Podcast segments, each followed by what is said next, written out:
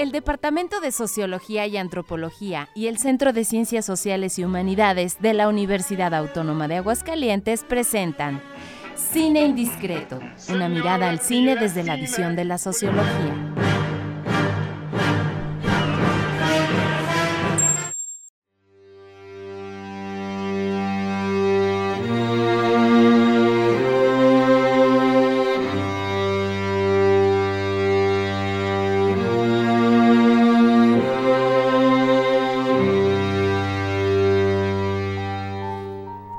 Estimados amigos, amigas, amigues sin indiscretos. Esperamos que se encuentren bien, como cada martes el día de hoy, 9 de enero de 2024 ya. Saludamos con gusto desde el 94.5 de FM Radio UA, desde el edificio 14 de esta ciudad universitaria y desde los medios digitales. Saludo con muchísimo gusto a mi compañero y amigo Luis Daniel Cueto López. ¿Qué dice tu corazón? Amigo, muy bien, estamos muy contentos ya eh, en, estos en estos primeros días del año. Eh, no sé, siempre iniciar un nuevo año es muy revitalizante, ¿verdad, amigo? Esperemos ya para la próxima emisión esté aquí con nosotros nuestra compañera Isabela Campaña. Así es. ¿Verdad? Y eh, quiero recordarles, estimado auditorio sin indiscreto, nuestras vías de comunicación el WhatsApp, el 449-912-1588. Y nos pueden escribir también por medio de las redes sociales, en, Facebook, en Instagram, cine-indiscreto. Saludo para todos y feliz año. Así es, y que nos hagan llegar sus comentarios. Por supuesto, eh, feliz, feliz año nuevo. Bueno, pues el día de hoy, estimado Luis Daniel, vamos con una producción que fue y ha sido muy popular en el mundo académico. De hecho, esta película, fíjate que yo la conocí aquí en las aulas universitarias, utilizada por algún, alguno o alguna de nuestras profesoras. Se llama Requiem por un sueño.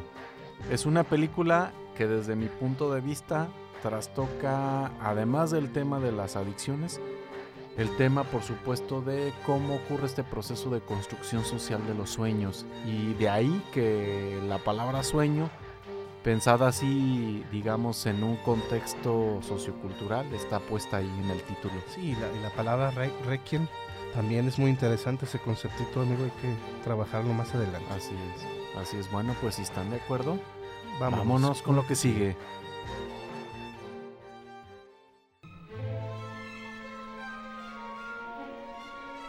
La película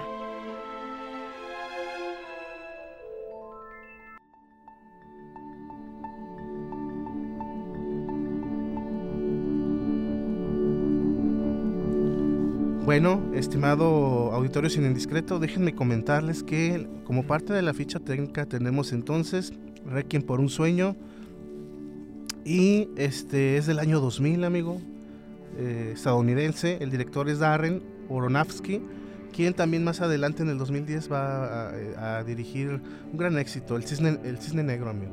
recordarás. Eh, fíjate que tuvo varias nominaciones al Oscar, principalmente a Mejor Actriz en el caso de Ellen Burstyn ¿sí? Y encarnando al personaje de Sarah Gold, Goldbar. ¿Verdad, amigo? Recordarás en la, en la película esta... La señora del vestido rojo. Que, igual ya, ya, lo analizaremos, amigo. Sí.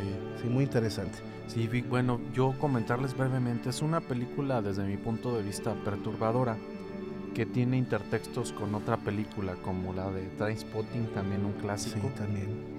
Eh, la trama tiene dos condiciones socioculturales interesantes, vamos a decir dos conjuntos de variables que se entrecruzan. Por un lado, el uso recreativo de las drogas y cómo se vuelve una condición que por un lado puede estimular, pero por supuesto también después limita la realización de los sueños.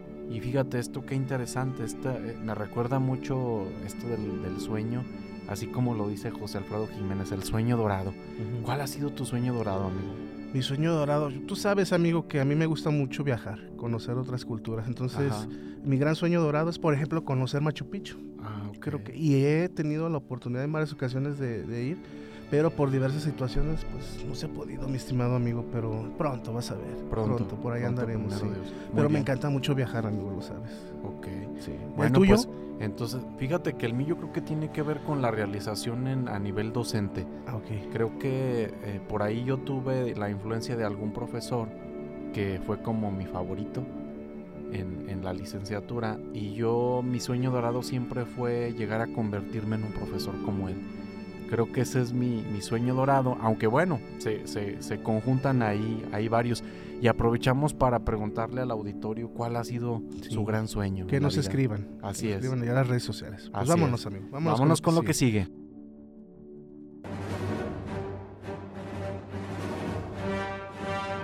El análisis.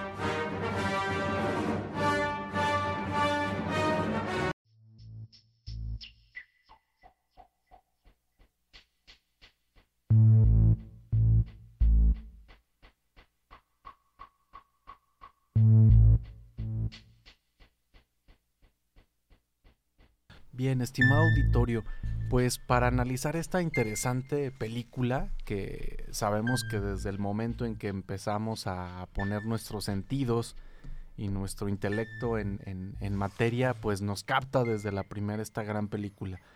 Fíjense que yo propongo, estimado Luis Daniel, estimados amigos, amigas sin indiscretos, eh, recuperando también otra vez el concepto de estructura, por ahí eh, hay autores que enfatizan este asunto de pensar en las metas culturales como, digamos, un componente básico de, la estructura. Me refiero así a la exposición de Robert Camerton, que es un clasicazo en la sociología.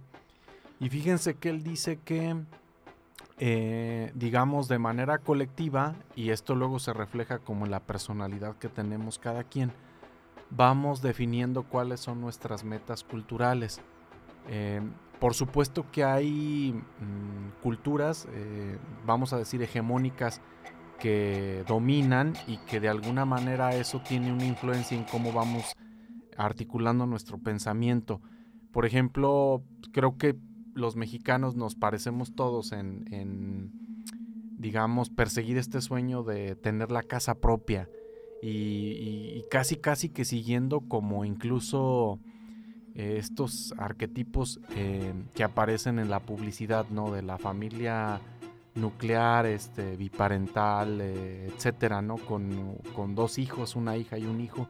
Entonces es interesante, fíjense, este autor dice que las metas culturales en realidad son objetivos, propósitos e intereses culturalmente definidos, sustentados como objetivos legítimos por todos los individuos de la sociedad y por supuesto están ordenados de manera jerárquica como si fueran valores y comprenden una estructura de referencia aspiracional. Entonces de ahí, estimados, que eh, perseguimos una profesión idónea eh, en cierta etapa de nuestras vidas.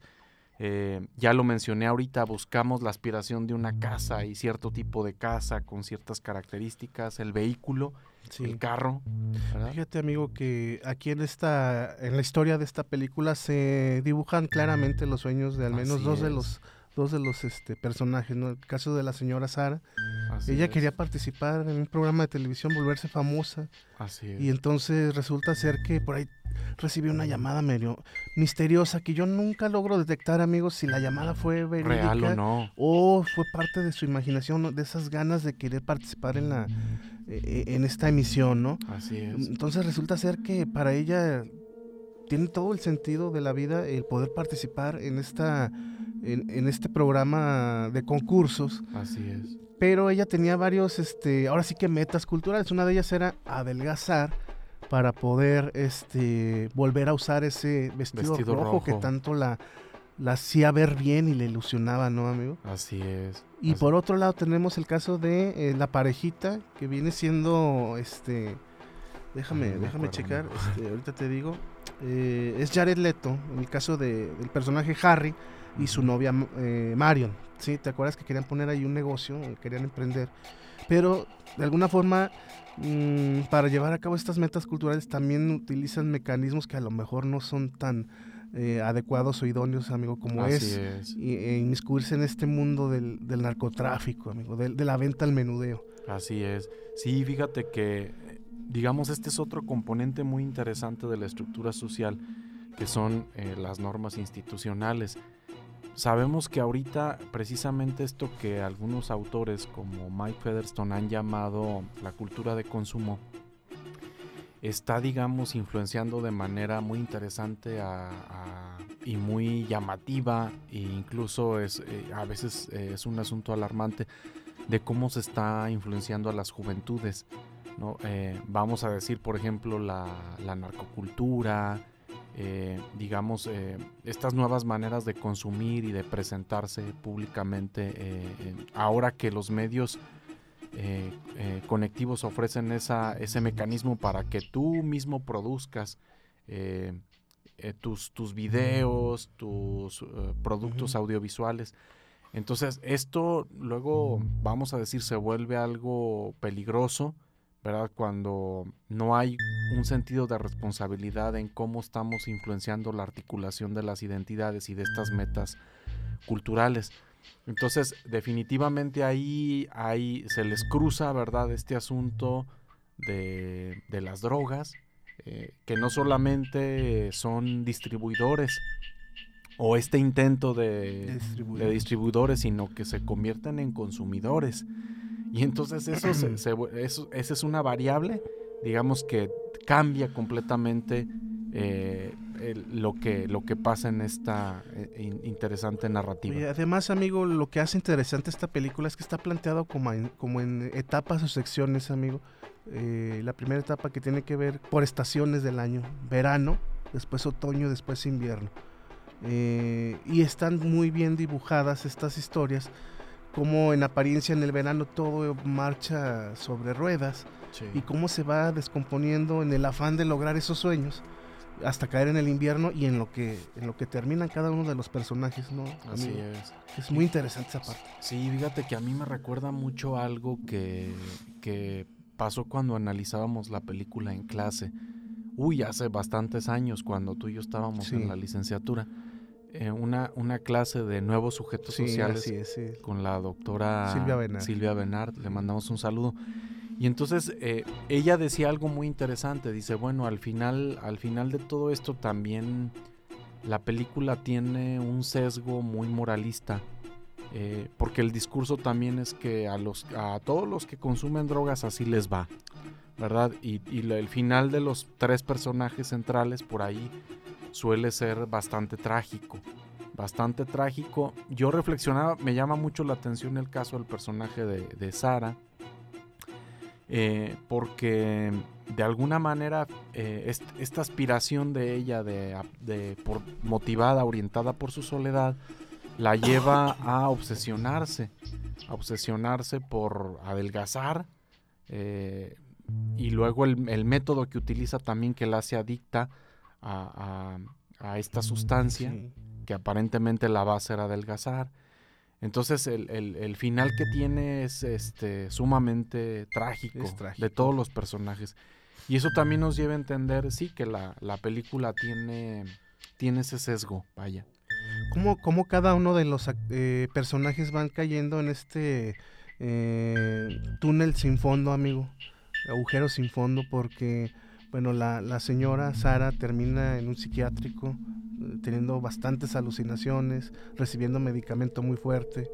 El joven este Harry eh, también termina muy mal, muy mal, con una infección en el brazo, de tanto este, eh, inyectarse eh, droga, ¿verdad? El caso del, amigo que termina recluido y siendo constantemente insultado, humillado, que eso habla un poco del sistema carcelario, ¿verdad? Así es. Y la, novia también que termina envuelta en un mundo de, placer, de sexo, de, de, este de prostitución. De prostitución, así es. Sí. Trágica las cuatro historias al final. Sí, fíjate, esto que acabas de mencionar es, es bien interesante porque nos ayuda a entender que aún en los países de primer mundo, eh, digamos a veces en las en, en el propio cine, en los propios este, productos culturales, eh, las cosas se pintan como que son perfectas, ¿no? como, que, como que son ideales, como que todo es perfecto. Sin embargo, esta película también te lleva a entender cómo en este primer mundo, pues hay esta especie como de agujeros negros y, por supuesto que el asunto de la problemática de las adicciones te puede llevar a caer en una en un, en un agujero de estos en el contexto del propio primer mundo. Entonces es algo que a mí me llamó la atención. a veces en el cine tenemos esta idea como de que en primer mundo todo es brillante y es perfecto, pero pues esta película nos, nos deja entender, eh, digamos, estos bachecitos, ¿verdad? Estas eh, eh, grietas, estos intersticios que tiene el mundo de, de primera. Sí, mira, estamos en la película se visibiliza el mundo de, del narcotráfico, perdón, pero en la parte de la distribución y consumo aunque no se aborda el tema de la, a lo mejor de, este, de cómo llega la droga a Estados Unidos, esa, parte no se, no se visibiliza. Pero no, desde luego que es una historia muy cruda, es muy cruda las, las, historias que se presentan ahí, amigo. Así me sigue impactando, ¿eh? O sea, sí, bien lo recordamos, lo vimos como estudiantes hace, olvídate, como 15 o más años. Pues yo debo reconocerlo, fíjate que a mí todavía me perturbó, ¿verdad? Ok. Bueno, pues si están de acuerdo, vámonos con lo que sigue.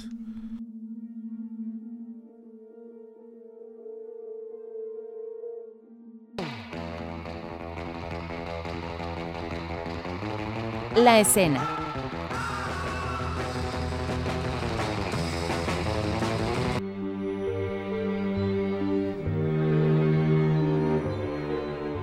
Bueno, yo rescataría, rescataría como una de mis escenas favoritas, estimado público en discreto, este diálogo que eh, se da entre eh, el hijo, eh, Harry y Sara, ¿no? Donde Sara le da este argumento tan sólido, tan contundente en el por qué quiere participar en, este programa. Y bueno, finalmente se, mm, es tan fuerte el personaje porque de alguna forma eh, dentro del argumento menciona pues esta soledad que vive la señora, eh, no tener a la figura del hijo. Eh, esa necesidad que tenía la señora también de ver a su hijo siendo exitoso, ¿no, amigo? pero, en, digamos, en la desde el ámbito, digamos, de lo que se puede hacer legalmente, ¿verdad? Así es. O sea, lo imaginaba él, por ejemplo, titulándose de una, de una carrera universitaria, ella participando en el programa y este, utilizando este vestido rojo que, insisto, es como parte de su gran sueño, ¿no? Lograr ese, ese, bajar ese, ese peso que tenía para poder utilizarlo en el programa.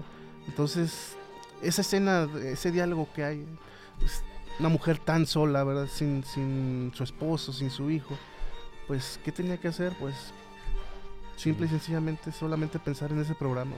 Sí, le, das al clavo, fíjate, respecto a, a cómo digamos, está la chispa puesta ahí del sueño que tenía cada uno de ellos. Y fíjate qué interesante, yo me quedo con la escena donde están platicando Harry y su novia respecto a cómo establecer este negocio eh, con los diseños que ella tenía.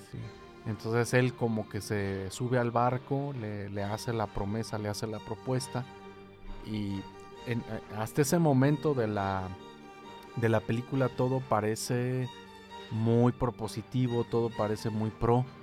Entonces eh, me quedaría con esa escena, creo que también le da mucho al, clavo respecto a cómo se van construyendo estas aspiraciones, estas metas culturales de las sí, cuales... Y se define claramente, amigo, que bueno, uno puede tener sueños, puede trazarse, eh, proyectar, este, planear, pero bueno, las circunstancias te pueden llevar de una forma positiva o negativa en torno al, a la consecución de ese proyecto. así es.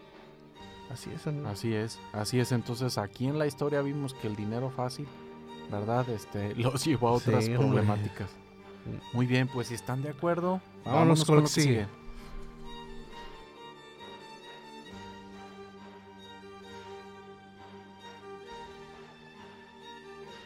Mama, what's the big deal about the red dress? I'm, I'm going to wear it. You don't know. I'm going to be on television. I got a call and an application. And... Come on, Ma. Who's pulling your leg? No, no, no. I'm telling you, I'm going to be a contestant on television.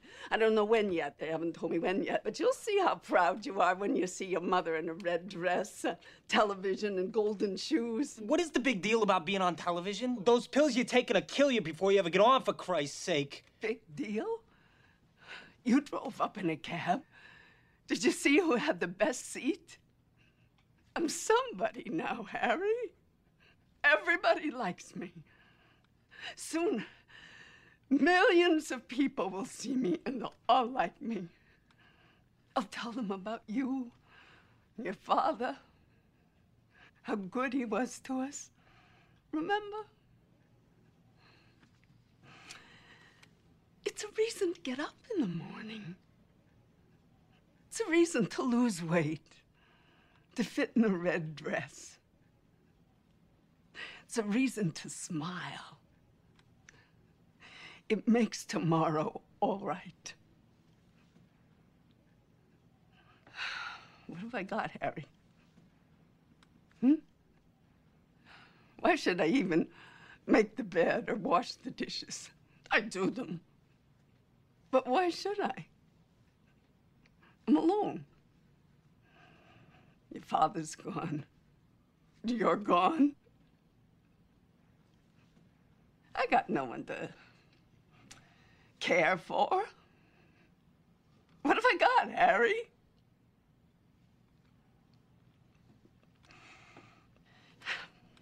I'm lonely. I'm old. Friends, Ma? Eh, it's not the same. They don't need me.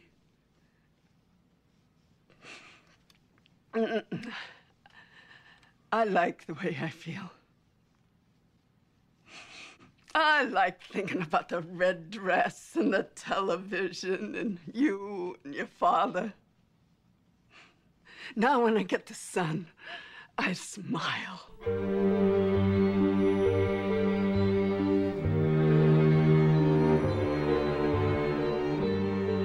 Bueno, eh, ya para concluir, estimado público sin indiscreto, yo creo que vale la pena eh, observar esta película, analizarla, porque eh, se plantea así como tú lo dijiste, amigo, aunque sea desde la parte moralista, bueno, ¿a qué se atiene uno cuando decide incursionar en este mundo de la distribución de drogas, verdad?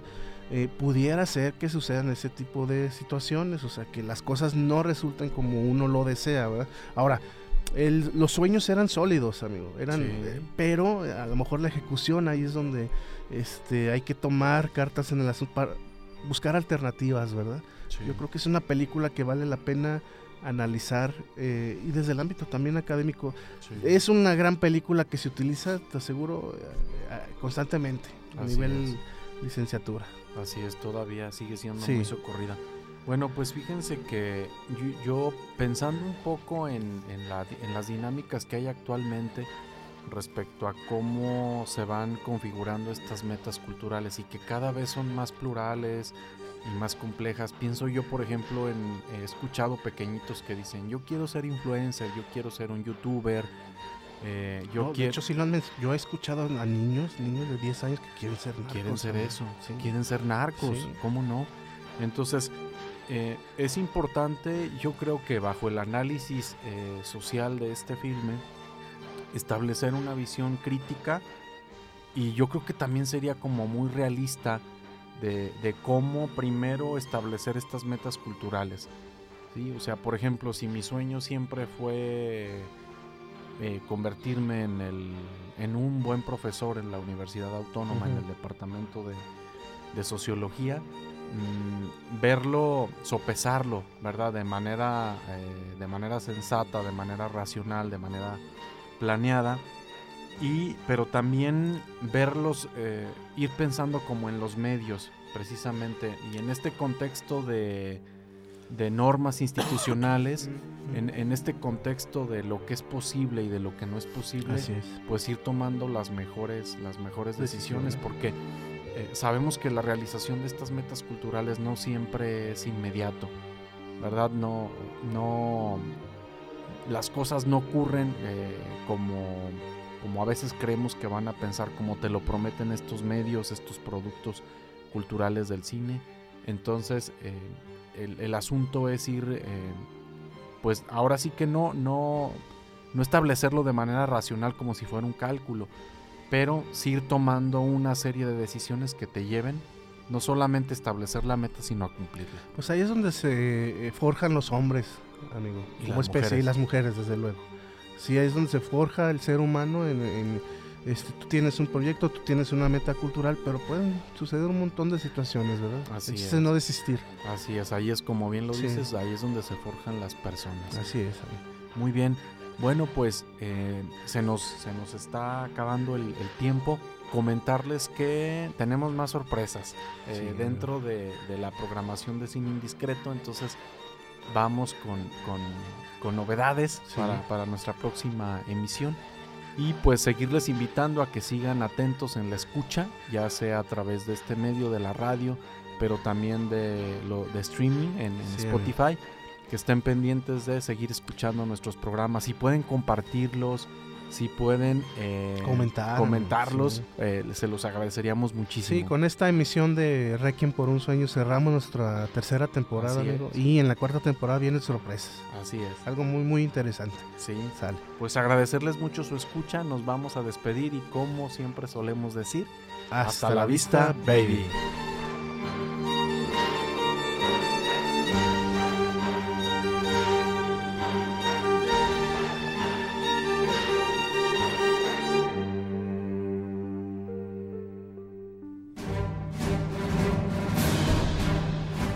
El Departamento de Sociología y Antropología y el Centro de Ciencias Sociales y Humanidades de la Universidad Autónoma de Aguascalientes presentaron Cine Indiscreto, una mirada al cine desde la visión de la sociología.